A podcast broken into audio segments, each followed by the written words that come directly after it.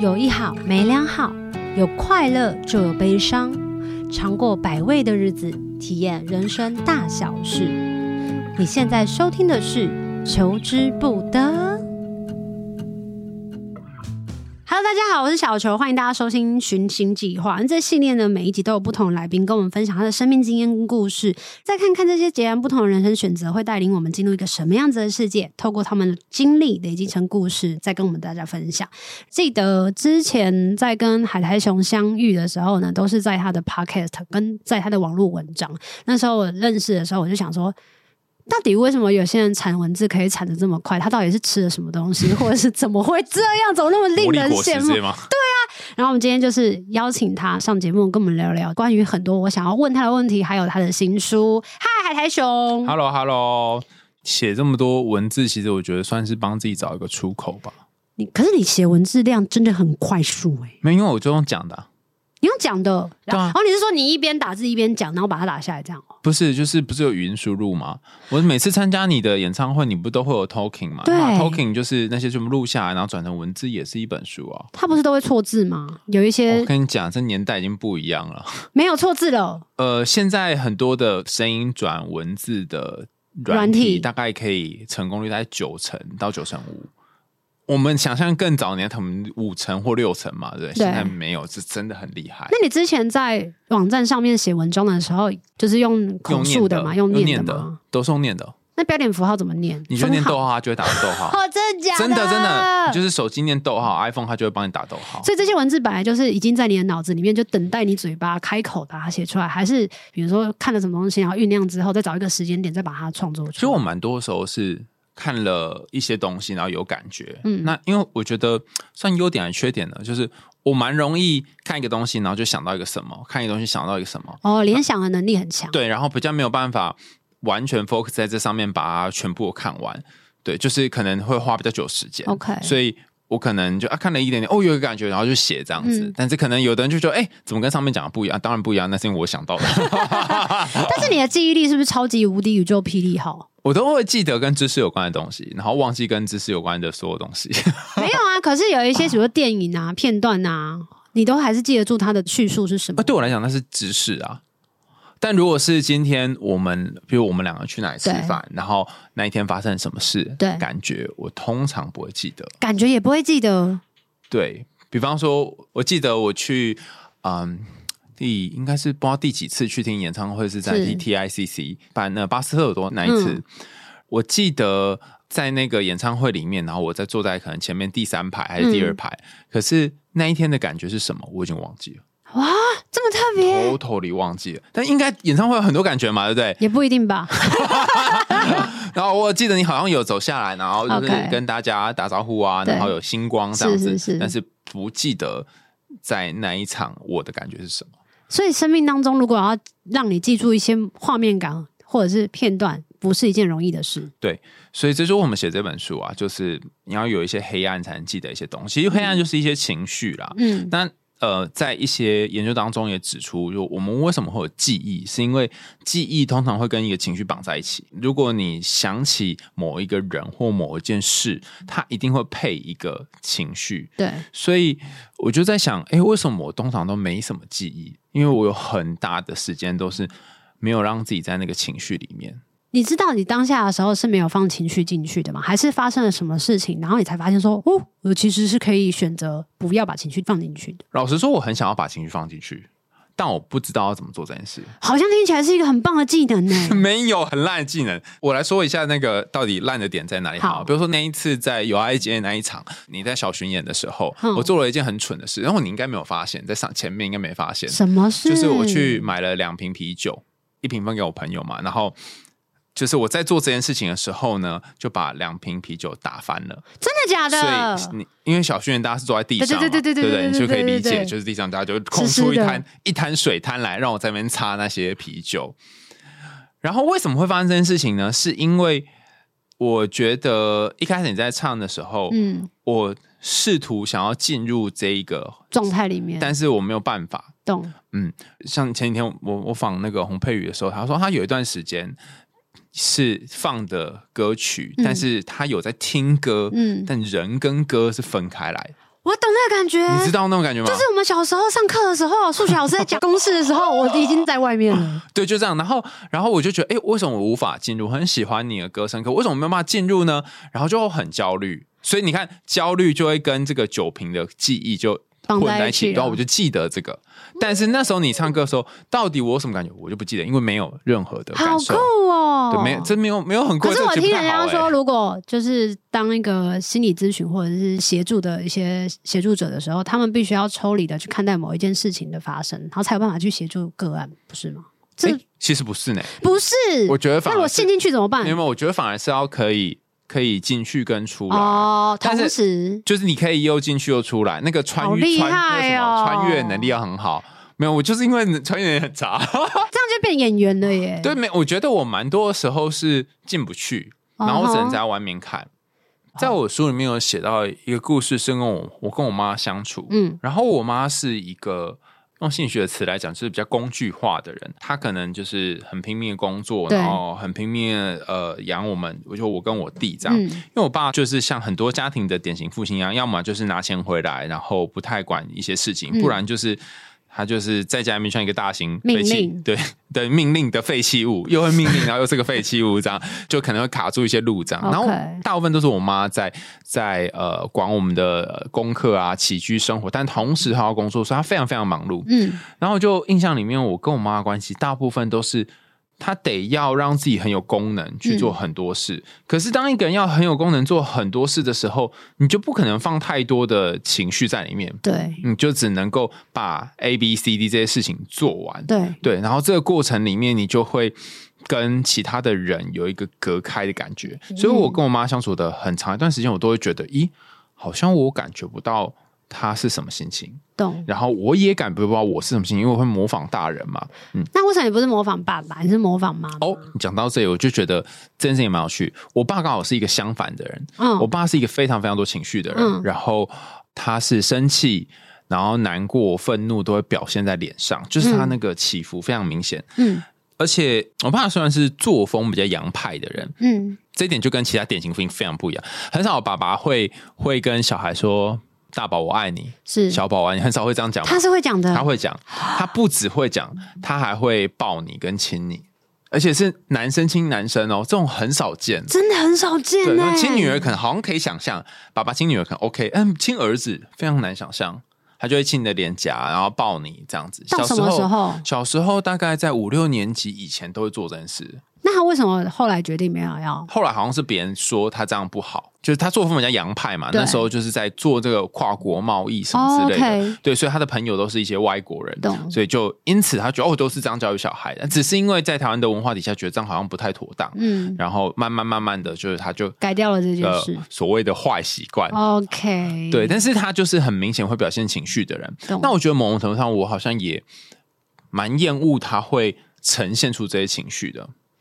你是说抱你们跟亲你们这个情绪吗？还是比方呃你是说这些喜怒哀乐譬？如说他生气的时候，我就会觉得，因为我爸讲嗓门很大声，嗯我在书里面也谈到说我很怕他生气，他只要一生气一暴怒，我就会整个人跳起来，嗯，我就会不知所措，然后就在现场只好愣着。连你弟也是吗？我弟通常就是。躲着，然后没有当这件事情发生。哦那我通常就会是会去去看怎么样啦，嗯发生什么事这样的人。但是其实这个过程是是很辛苦的，因为他时不时就会就会爆就来炸一下下嘛。对，当一个人他是有时候会暴怒，但是有些时候又又爱你很又很爱你的时候，你会陷自己于一个很复杂的状态，你不知道到底要靠近他好，还是要跟他保持距离。这是有一个名名词的吗？这就是趋避冲突啦。心理学上叫趋避冲突，就是你要靠近好呢，还是你要远离好？嗯，可是实际上，比起这个人本身的状态，更特别的是那一个人他为什么需要在这两个里面转换？是那我觉得我爸他是一个情绪很容易。满出来的人，嗯那他好像比较多的时候会有一只有一种情绪，就是愤怒。难过的时候，他会用愤怒的方式呈现出来。嗯他可能没有学到别的方法，嗯可是因为他很爱我们，嗯可是某一种程度上面会觉得，我不想要跟他一样有这么多的情绪挡在前面，懂然后我就会觉得，嗯，这种亲近的接触啊，或者是人跟人之间的靠近啊，就觉得有一点卡卡怪怪的。懂但奇怪的点就在于，因为书里面就写到我爸过世之后呢，我就觉得好像没有太多的情绪，有一个东西怎么压着。对可，我突然变得非常喜欢跟别人拥抱，嗯，嗯，就是从我爸过世之后，所以好像某一种反扑， 某东西又扑了上来，感觉他也可以好像用一种方式告诉你，你是用这样子的方法在回忆他。有可对，能就是吗对，就是透过抱其他人然后来回忆他，对对对对对应该是这样。我突然间想到，之前在你的节目忘记讲，就是我爸爸以前疼爱我到另外一个地步，就会是除了我想要吃什么，他就会买给我。比如说以前有一个饮料叫做奥利多，奥利，多水，对嗯对，它是要打开一个拉罐的。嗯，然后我很喜欢拉罐的那个感觉，然后我就说我很喜欢这个饮料。然后有一次回家的时候，我爸就竟然买了六盒嘛，那叫做什么？就是六手六手，然后就回家，然后我就说：“天哪，啊这个是怎么喝？”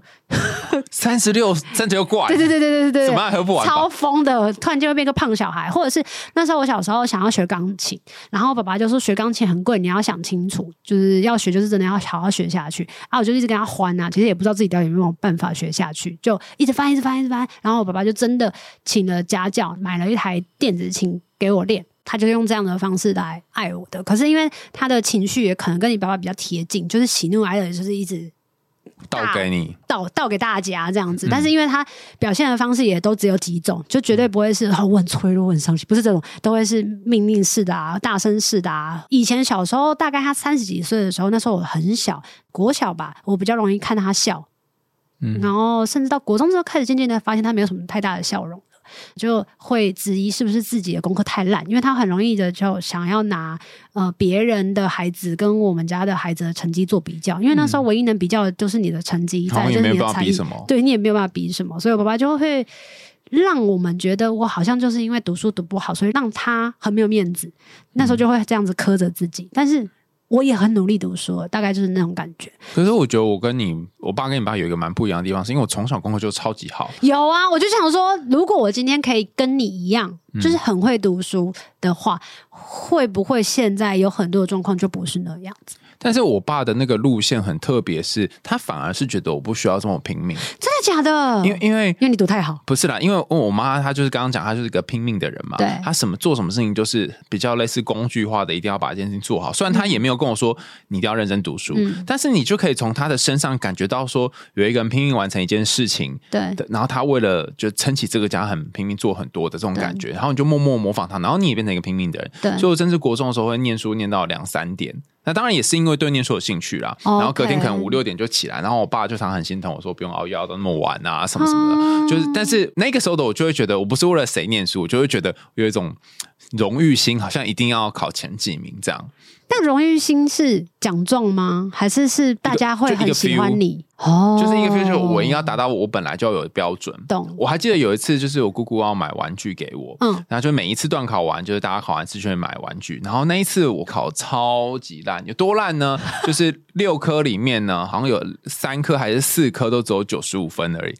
你你可以理解那种感觉 OK，吗我不？能理解那种感觉，对我来讲超级好。就是就是可能别人就会觉得很好，可是你心里就会觉得我知道，好像差了一个什么。嗯然后我我很夸张的是，我甚至觉得我不够资格去买玩具。 然后全部的人都去买玩具，然后我一个人就是家里面生闷气，觉得我考的，然后不能买玩具。终于，但是我姑姑对我很好，是她就她还是买了一盒玩具给我。是这个玩具现在非常非常贵，它是绝版的，什么五只狮子合体的机器哇人。塞，对，就很贵很贵的一个玩具，他就买给我，然后他就跟我说，你就算不用好好念书，就是你你就算不用考一百分或什么，嗯还是会买玩具给你。嗯而且我很感谢他，他是第一个跟我讲说。我可以不用靠把成绩顾好，对来证明我有价值，不是跟那个玩具无关，就是证明我是有价值。但是其实我在那之前都一直以为这是连在一起的，对这就算我爸妈没有这样要求我，所以我爸他的路线比较是，除了要叫我多休息之外呢，他也会希望我们有更多的时间可以相处，然后聚在一起。他常常会说，呃，你就有空就多回来啊。可是然爸后妈，都会这样讲哎、可是他是希望能够跟我一起相处，然后他会想要跟我讲一些话，是可他又不知道心里话吗对他，但他又不知道要讲什么。哦，对，他是想要我们有在一起的这种感觉，但同时你又可以感觉到他很心疼你，嗯然后嗯嗯也会想要你可以过得比较轻松。比方说，我有一次印象超级深刻，我爸就是跟我说：“呃，你有空就常回来啊。”对然后我才东西收一收，那时候去台中念书嘛，我在台中念那个研究所，然后就背着包包准备要出去，然后他后来又补了一句说。但如果高铁太贵，就不要常 回来。所以你可以理解，他会觉得说啊，你花很多时间，花很多钱，懂这样，嗯，懂？所以那个感觉真的很很微妙。就是，就他走了这么长一段时间，可能也两三年了吧，嗯我还是常常会觉得说，哦，他好像就在家里面的某一个地方。嗯嗯嗯，好像到到长大之后才会慢慢的理解，就是父母的爱是属于哪一种的。然后自己长大的时候也会慢慢的知道，哦，原来我也承袭了他们的一些爱的滋养，然后也用这个方式去爱别人或爱自己。对啊，比方说，我现在就会很常买很多模型 啊，其实用我爸爱我方式来爱我。就把这个爱延续下去。但其实后来买到一段段落之后，才发现，哎，那些模型不论怎么买，它没有办法缔造跟当时我爸买给我的那一种那种连接感，嗯嗯所以它就是我永远就是买着，然后就摆着，嗯我连盒子都没有拆开哦，嗯嗯就摆在那里，然后就堆很多。好像可以理解。那我想问，就是你刚刚说你以前会把读书读得很好，然后跟自己有没有价值这件事情摆在一起，这个有影响到你后来吗？就是你工作之后了，或者是你开始有一些活动，开始接演讲啊，或者是写写稿啊之类的，嗯，你觉得它会有影响到现在吗？我我记得以前我常常会觉得说，我一整天什么事情都没做，可是一整天什么时候没做？你有这种感觉过吗？有啊，常常然后呢？就会觉得自己很废，对，完蛋了，那你一整天什么时候没做的时候，你在做什么？赶快找事做，开始想接下来要干嘛。这是一种，然后或者是就是开始很慌乱的开始看看还有什么东西可以去上课啊，然后或者是看有什么东西可以买啊，就是开始做一些很奇怪的事情， 不是应该说我的意思说，你一整天什么都没做，那你这一天还是有做事，不是吗？就是做刚刚那些事啊。哦，那不然你是什么？你是什么对，？所以什么对你来讲叫做事？让自己觉得有产值的就叫做事。没错，我也觉得是这样。比方说，我今天有写歌，或我今天有录一个什么，录一个 podcast 或怎样，对我就觉得哦，我今天有做事对。对对对对对。然后，如果我对今天都在没有做一个真的有产值的东西，我就觉得我没有在做事，那这个感觉就会带给你什么就会很焦虑啊。啊比？方说，可能这一整天就在那边休息耍废，嗯然后什么时候没有做，你就会觉得今天很没有用。好像是对，然后我就觉得哈，我怎么变成一个很没有用的人？现在吗？还是说前一段时？我觉得他会前是一阵一阵，哦就是你一阵一阵会觉得自己嗯没什么用，啊就好，还其实还不错啦。 OK，然后我觉得这件事情影响最大的就是，可能你也没有办法好好休息。对啊，嗯，像我们工作就是，它就跟生活就是绑在一起嘛，没错就是你一边生活一边工作，一边工作一边生活。那我们就会比较在意，说我到底有没有把呃工作做好做完，或是呃就是花足够时间在工作，但不会想我要花多少时间在生活。对，休息，对很少想这件事情，嗯，比方说，我为了听小巡演，然后坐车到高铁，然后坐在那里面排队买票，然后等坐在那里就是等开演，这整个过程我就会觉得，这虽然是我很享受的一件事，嗯。但我同时也觉得我在浪费时间。老师，老师，我很有感觉。我每次啊去看别人演唱会的时候，我一定要物尽其用所有的时间，比如说在通勤的时间的时候，因为我通常我们都跟朋友出去嘛，那朋友就会骑车载我的时候，我就会在后面看书， 或者你是为什么这么拼 命？就是我就会想尽办法不要浪费任何可以觉得自己有用的时间，然后很怕少了一些什么，或是已经跟不上，就腿已经够短，已经跟不上别人了，那不多做一点努力，就觉得我好像马上就被抛在。地狱里面那种感觉，所以我就可以理解你刚刚说的，就是如果去看演唱会，什么事情都不做，就是光是搭车啊、干嘛的，等待这种休息，我也会觉得怎么办？就自己怎么那么废？对所以我这本书在签书会的时候讲了一个概念，叫做空杯症候群， OK 就是你就像是一个空的杯子，嗯然后这个杯子里面，你永远想要在里面塞满很多东嗯西。那有的人是透过吃东西，有人是会划手机，有的人是像我们会塞很多工工作作在里面。嗯然后好像没有做这些事情，你就会觉得自己是一个没有价值的人。嗯但比较吊诡的是，就算你做尽了这些看起来有价值的东西，你也没有特别觉得自己有价值。真的，那后来怎么解决？我觉得大概就一半一半，嗯，什一么半意一思半，就是一半的时候会觉得有空虚感，但一半的时候就觉得哦，可能稍微好一点有。点像是自我对话，然后告诉自己说没关系，我今天就是安排休息这样没。有没有，我觉得他会需要有一个美少女战士变身的桥段。？你也要有个镜子吗 对，变身桥段就是说，比方说以那一天我去听你小巡演的那个 OK 例子，就是首先我就人移动到台南，然后这段时间我都觉得自己很废，都没有在做什么事。然后虽然是我已经就把东西拿出来写或怎样，然后准备稿子什么的，是可是我还是觉得自己很废。是然后没有太多谈，然后等到我移动到要去听演唱会的那个 moment，你们在这边在 say 嘛，是然后我就那时候可能在贴文啊或干嘛，然后让自己又稍微好像有一点点用，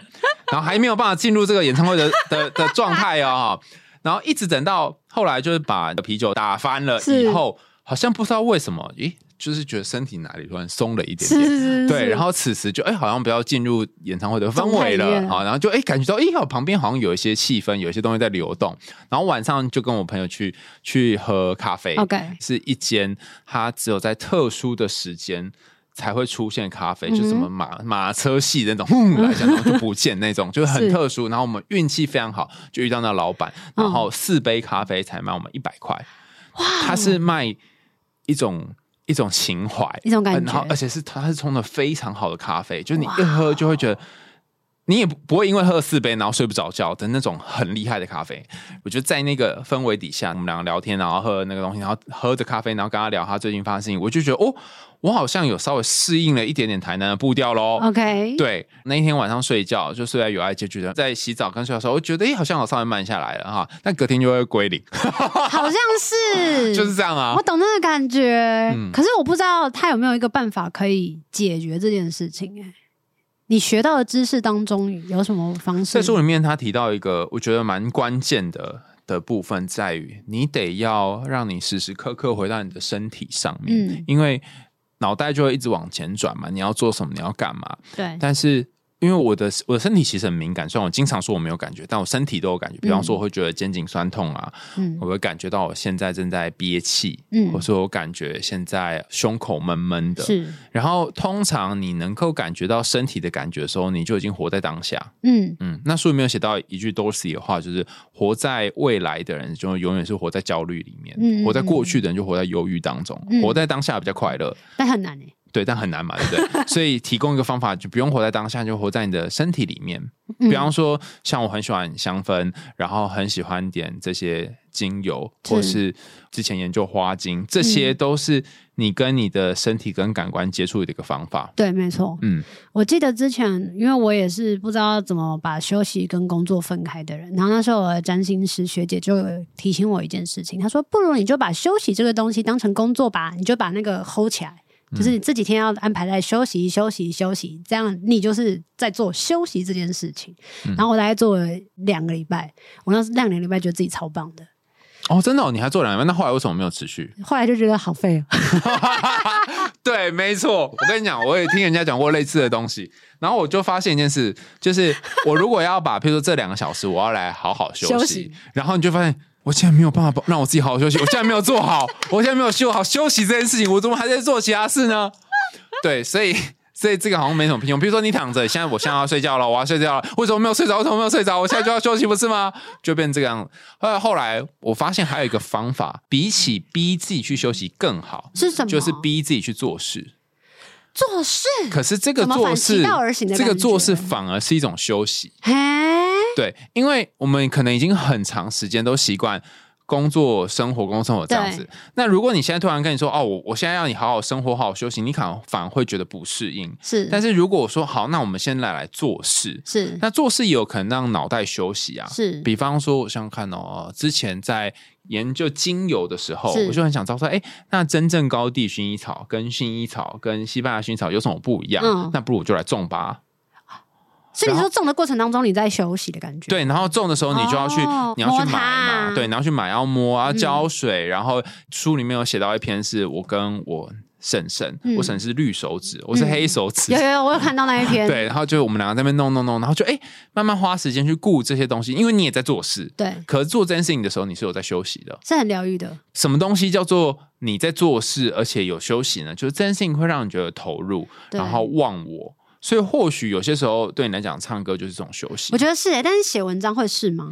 看时候，哦，如果这个写是你不得不得写的，你就不是在休息。但你内心 OK 有一个什么哦，我好想要讲，好想要讲哦，那就是在休息。所以你想要跟大家分享的这个 moment 是随时随地都会出现啦，比如说二十四小时，至少十三个小时以上，你都很想要讲，呃，我觉得应该是说，它可以经过一种方式来创造。嗯，比方说，你有没有过一种经验是，哎，可能你今天也没有特别很想唱歌，或没有很想要做什么事情，可是不知道为什么唱了一阵子，哎，好像有某个东西开，然后就觉得，哎呀，今天状况不错。好像有一 几次的这样的经验，然后通常都是一开就很想唱，对， 那表示你天命就是做这件事情。也没有吧，还有很多事情可以找我做、哦。反正就是我有一些时候是会先渐进式的，就先做这个，然后慢慢慢，哎、好像有点兴趣，然后就可以拓展。嗯，我最近在参加一个团体，我觉得很不错。就这个团体就是一个线上的团体，嗯我朋友拉我进去的，就是那个帮我做西塔疗愈的朋友。嗯然后他就说，你就是每一天早上七点起来，就是很困难哦。那目前我起来了四天，要七点起来对我来讲不困难哦 OK 困难的是七点起来，然后就要开始做事，有点困难。七点起来开始做什么事？嗯，他就起来，而而且他给你的那个 cost 就是你需要花的精力其实很少。是他说你七点起来，他就会带你写一个七分钟的日记，嗯，然后后你就坐在，你就找一个本子。是然后就他就会跟你说，我们现在来写今天的日记。那日记其实你要随便写什么，他会给你一个主题 OK 啊，比方说今天我们写的主题就是你想要创造怎么样的一天。 OK，然后其他就自由书写。对，你就对，就做进行自由书写，然后不可以停下来，就跟自由书对对写对对 SOP 一样。然后写完七分钟之后，他就会分组讨论，是然后讨论完就简单讲一下你们讲了什么，然后最后大家就聚在一起，拜拜，就这样，从头到尾，从七点到七点二十，就是二十分钟而已，每天做这件事，好痛苦哦。看起来很痛苦嘛，对不嗯对？但目前做起来，我就觉得，哎，它是一个可以创造的时间。是，但是因为你刚刚有说啦，七点对你来讲并不是一个痛苦的事那你可以把这件事情变成晚上啊，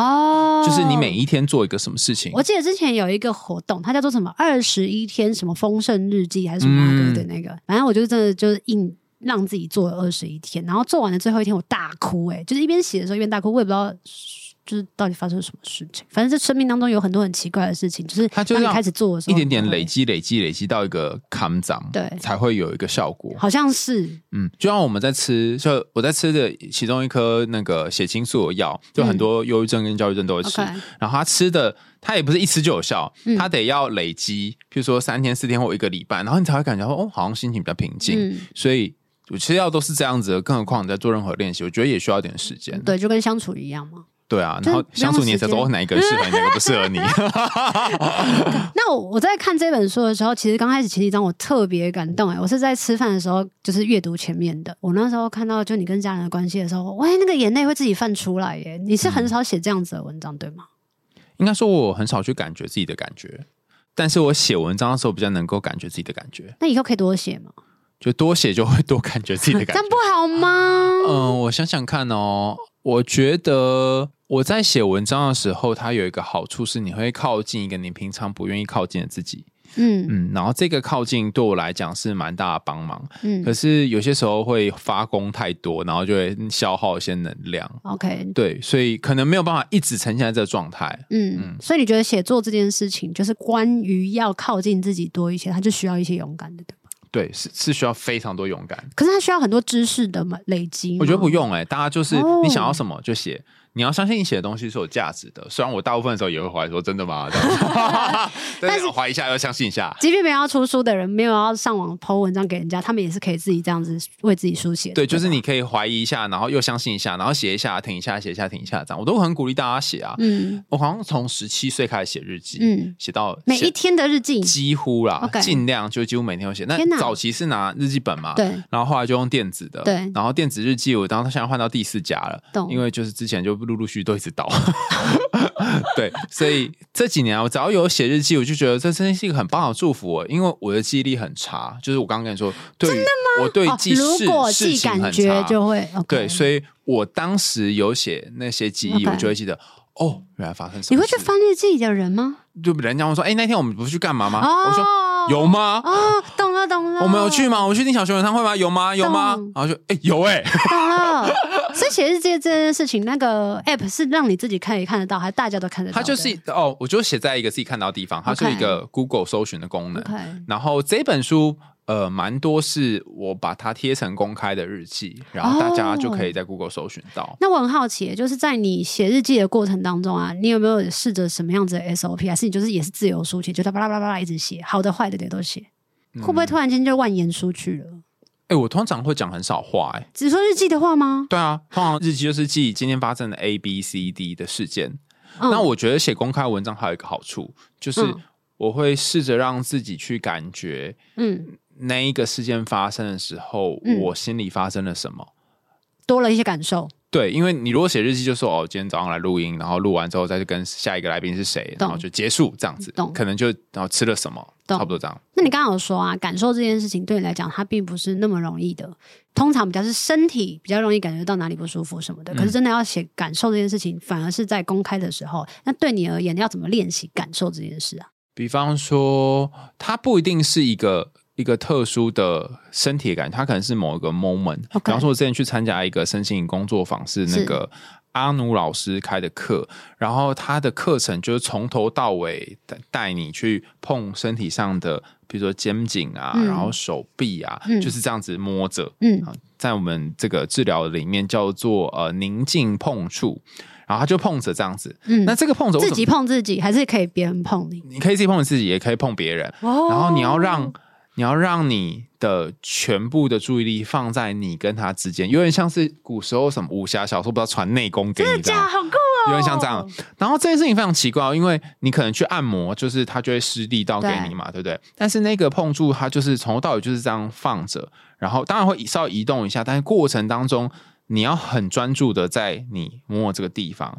然后你会有一种感觉是，我觉得这个这个练习它最重要不是什么能量传递了，我感觉比较多是你会感觉你的身体有一个人正在爱着，然后有一个东西跟你连接着的感觉，然后。我在写文章的时候，我就会试着，因为大家没去嘛，嗯我就会得要试着把这个感觉写出来，是然后我我才有办法跟大家传递说，哦，这个过程发生了什么事。嗯那也因为我一边在写的时候，就一边再次经历了手放在脖子，然后到身体的哪一个部位是长什么样子的你。说重新回味了一遍，对，用想象的，对，就是回到那个那个 Moment，时空去嗯去感觉那个所有的东西，不然你可能就呃就过去了。对，嗯，然后当然也有可能蛮多时候我会记录下谁跟我讲的话，嗯嗯，因为我比较容易记得话，嗯嗯，比较不容易记得感觉。然后我会写完话之后去说那个话对我来讲的感觉是什么。所以这本书里面，它其实好多块都是我跟 A 的连接，对我跟 B 的连接，或是 B 跟 C 的连接，然后被我看见，然后觉得我何其有幸去见证到这一切。嗯嗯，但是你在写的那么多的过程当中，不管是文章，他们其实都有点像是散文的类型嘛，文、嗯文篇的嘛。可是嗯你有想过要做其他的创作的尝试吗？我最开始是写科普文嘛，嗯那科普文是一个很特别的的做法，它就是你把你这个人拿走，嗯，几乎不太会有你的现身，就是前面都在介绍研究，很对像是播报新闻，最后可能有一些你自己的见解。对，但是我跟其他的科普作者又有点不一样，很喜欢加入自己的很多种想法，所以渐渐渐，我就离那个主流科普文开始有点遥是远啊，就是会加上一些自己的东西，是然后慢慢慢再过渡到说，我好想要写很多自己的东西，但会担心说，那这个是海苔熊吗？ OK，这这个是大家想看的吗？懂会不会人家想要看以前的我？懂哦，然后发现诶，靠腰还竟然有人看呢、 对，慢慢慢慢慢就变，哎呀，就可能就像你一样，就是面慢慢找到说，哦，这也是可以写的。对有一段时间有写过歌词，是。嗯，但我后来发现歌词这件事情对我来讲太难，因怎为么会？你很容易就会写出押韵的东西、对，，就是押韵对我来讲很简单，对啊对啊可是。写歌词困难的原因在于，好，现在要讲一个，就是你我的音乐课从以前到现在都是被当的，我我跟你讲，我很不会音乐，真的吗？对，所以哇我写曲很难，这是我的很大的障碍。可是这个我是连那个什么什么豆芽菜都没有办法、 Me too。啊，那你要怎么弄出那些旋律？就是赶快教我自己哼啊这种弱哦，然后就觉得这个好难听哦，然后再哼乱哼再乱哼。对我也是这样。对对对对对，你会写歌了，你很棒，我很期待你的作品。我年轻的时候有干过这件事。大学我的时候，我有一个非常非常非常爱的女友，那你感觉那时候是不是有很不错的？那时候是蛮有多很多感觉，然后很是想要就是做个什么，是我生命中可以做最好的东西给她。 对，所以我就写了一首歌给她好。浪漫哦，是很不错嘛，对不那对？后但来我呢我？一个音符都不懂的情况下，很棒， 对，然后就写给他，我觉得哎、诶哼起来很不错啊，嗯然后就就唱给他听，然后也不会任何乐器，只能用哼的。他就收到第一秒就说，呃，你这一首歌的第一个主歌的部分。他他没有他他没有批评我，他说你不觉得这主歌的部分跟那个五月天的倔强很像是不是？对，然后发现哎、诶哦，根本都一样，真的假 的？我也有遇过这个状况，我也是写了一首歌，然后给我制作人听，我说：“哎、我最近想到这个旋律，你可以帮我听一听吗？”然后他就躺在那个沙发上，他就说噗：“我说怎么了怎么了？他说哼，你在抄苏打绿吗？我说真的吗？很像吗？他说有有，你自己去找。然后就找，我就说我觉得不像啊。然后他就开始用乐理的方式告诉我，因为这个几度几度，然后怎样，我就觉得什么意思？ 我就马上被打垮，然后呢，我再也不能写曲了，再也不能写曲了，这样子。可我觉得抄袭这件事情很难说，的原因是在我们的龙信学院有一个观点是这样，可能我我解释错误的，如果大家听听可以提供不同的想法，是就是我们全部都是宇宙里面的一个生命嘛，是那我们这些生命会连接到宇宙的某一个集体的潜意识意识，然后所以为什么有一些旋律会被不同的人，甚至在不同的使用下，会同样的创造出一样的旋律呢？就是他们连接到同一个潜意识嘛。嗯嗯嗯所以这个东西被你提取出来的时候，他也提取出来，你就哎、诶好像哦。嗯所以不是你们不是互抄，嗯如果彼此都没有听过的话，嗯你们可能是超潜意识，嗯，那也可能是是不是共识性的感觉？对，就是共识性、啊。我之前之前我们有一些 idea，然后我们就想了，可是想了没有去做，然后后来发现别的乐团做的时候，我就说。可恶！就是为什么我那时候没有没有把它做出来？因为你会知道，就是老天爷会在同一我们自己想象的啦。那时候就想说，老天爷应该就是会送一个灵感，然后给所有人，那看是谁接收到了，谁就把它完成它。然后为什么我们那时候没有把这个东西把它落实下来？那时候我就会责怪自己。 哦，因为那天没有开网路嘛，不，可能那一天开了之后的后续就把那个网络关了。就是只有开网络的时候就，哎，啊，说好可以了，然后老天想，哦，这个人执行了，好，下一 个，对对对对对就下会一个有灵那种感感觉殊不知，所以我就在猜说，我们在做创作的人，不管是有一些时段，你会发现，哎、为什么这个时候，不管是电影啊，或者是艺术啊，或者是展览啊，或者任何作品，都会特别的暗黑，它是不是要告诉我们什么？然后这时候呢，就会有一些心理学家或者占星学家说啊，因为这是什么什么原因，然后就其实其实会打中大家的，不论是歌或者是戏剧。说作品，它可能都敲到某个集体心灵的我觉得一个东西，是然后大家就哇就被打中了。对啊，对，就是看谁谁来负责把这预言显现 的。好，所以你说之后呢，除了这散文之外呢，你这么一说，我觉得可能可以开始来写，重新来写歌词。我觉得可以但但是哦就是可能要还是要学点乐理吧，不然真是太困难了。我是从零开始做这件事吧。我那一天呢，我去录一个 podcast，然后那个主持人是马世芳大哥，然后我就跟他讲说，哦，我好想放弃哦，因为我觉得我写歌就是曲很难听啊，什么什么什么。然后他说那你怎么写？我说我不会乐理啊，然后我就这样乱哼。他说不用担心，阿豹也是这样。我就说哇塞，他就说你相信，你只要有能力，然后创作出来的话，就是继续做下去。我那时候就有觉得我被鼓舞到了。嗯，对啊，所以我相信，就是之后如果你要写歌曲，不管会不会乐理，我觉得你只要听起来那个东西是顺耳的，就是叫编曲人把你把它弄得很 弄平成看顺起来。好像可以弄。得看起来是很 OK 的，那些什么比较难的啊几度音什么的，就交给专业的人士。哦，对就是看你有没有想要做这件事情。对，像我的作品《离开我》这首歌，那时候写出来之后，我的音乐伙伴也是快发疯了。然后到最后，他就回我一句，他说：“这已经超出了我对乐理的认识。”然后我说：“真的 吗？很奇怪吗？”他说：“很奇怪，没有人会再怎样怎样怎样怎 样。”直接我就是双手合十，我说：“拜托你最好了，你好厉害 哦，你一定你帮我可把它以瞧的，一下没这有样问题。”因为我不想要改变我原本的那个走向，因为我觉得在那样的唱法听起来好像很奇怪，可对我来讲，它是有一个很大的冲突感，然后那冲突感是我想要展现出来的。我可能不知道那一首歌他穿上的衣服是什么样子的衣服，所以我可能就需要靠编曲或者靠制作人帮我把那个衣服穿上，至少扣子要扣的像样一点或者什么的。老实说，我也听你十多年的歌了，对然后我第一次觉得你长大了，真的假的？真的，这段不能剪掉，你要你说 我第一次觉得你长大，就是以前在我印象里面，嗯就是像是一个小孩，然后那边跳跳唱唱，然后可能陪伴大家过那些日子。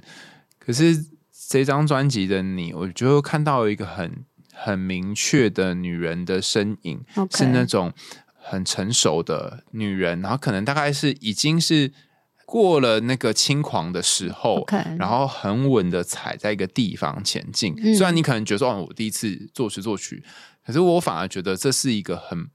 很特别的转转类点。嗯。嗯，我觉得这是比较像是有意识的在做这个作品。我以前刚开始拆团的第一次发行的那三张单曲，我就觉得是老天送我的。虽然这次我也觉得是老天送我的，但是更多自己的觉察跟意识。那时候觉得我就是乱弹那个吉他几个和弦，其实到现在还是那几个和弦，顺嗯着把它写下来。然后我觉得跟这次的感觉就有非常大的不同，而且我记得呃，应该是说在《海苔熊》书里面，其实他有写到，跟这首歌我也觉得相当有关联。它上面写说，就是当你终于认清一切都是自找的，那一些没有尽头的折磨，才有了终点，然后改变也有了起点。我觉得那时候我把这边放下来，就是本来要在你的节目里面跟你讲说，这首这首歌跟这一句其实有很大的呼应。其实，在这一本书里面。在刚开始的时候，我不是有跟你讲说，因为你写的跟家人的一些呃关系啊，或者是一些感受啊，对我来讲会不自觉地让自己的眼泪就是涌出。那很喜欢，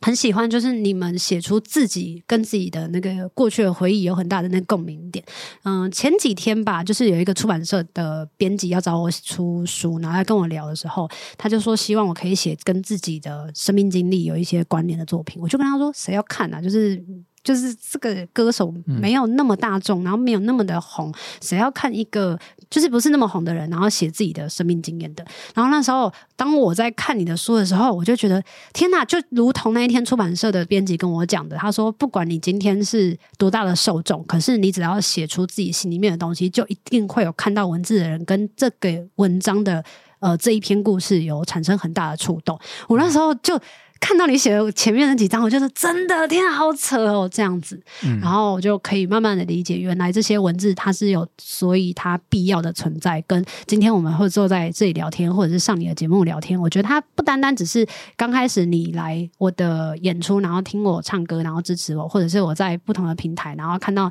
你的文章啊什么的，我觉得对我来讲，它都有一种不同的意义吧。嗯，对，那种缘分，对，我觉得很神奇。我忘记是在你的节目还是在我节目里聊到一个物以类聚的东西，嗯就是因为如果没有这一本书，我都会觉得海苔熊是一个过得超级无敌宇宙霹雳好，跟我是完全不同世界的人，完全心里面没有破洞的人， 真的是真的是，因为你的文章上面其实引了很多的东西，然后知识理论非常的深厚跟足够，而且你也完全的可以记住很多的话语，然后可以有很多的不同的例子，所以我就会觉得这跟我的世界落差很大，因为我在我的世界里面就自己是一个比较没有界限的人，然后比较模糊的人，很多的东西就是别人说什么我就被带着走，比较没有自己的自我。主张在大部分的时候，但在某些的时候就会意外的主张很多，让别人觉得很讨厌、很厌烦。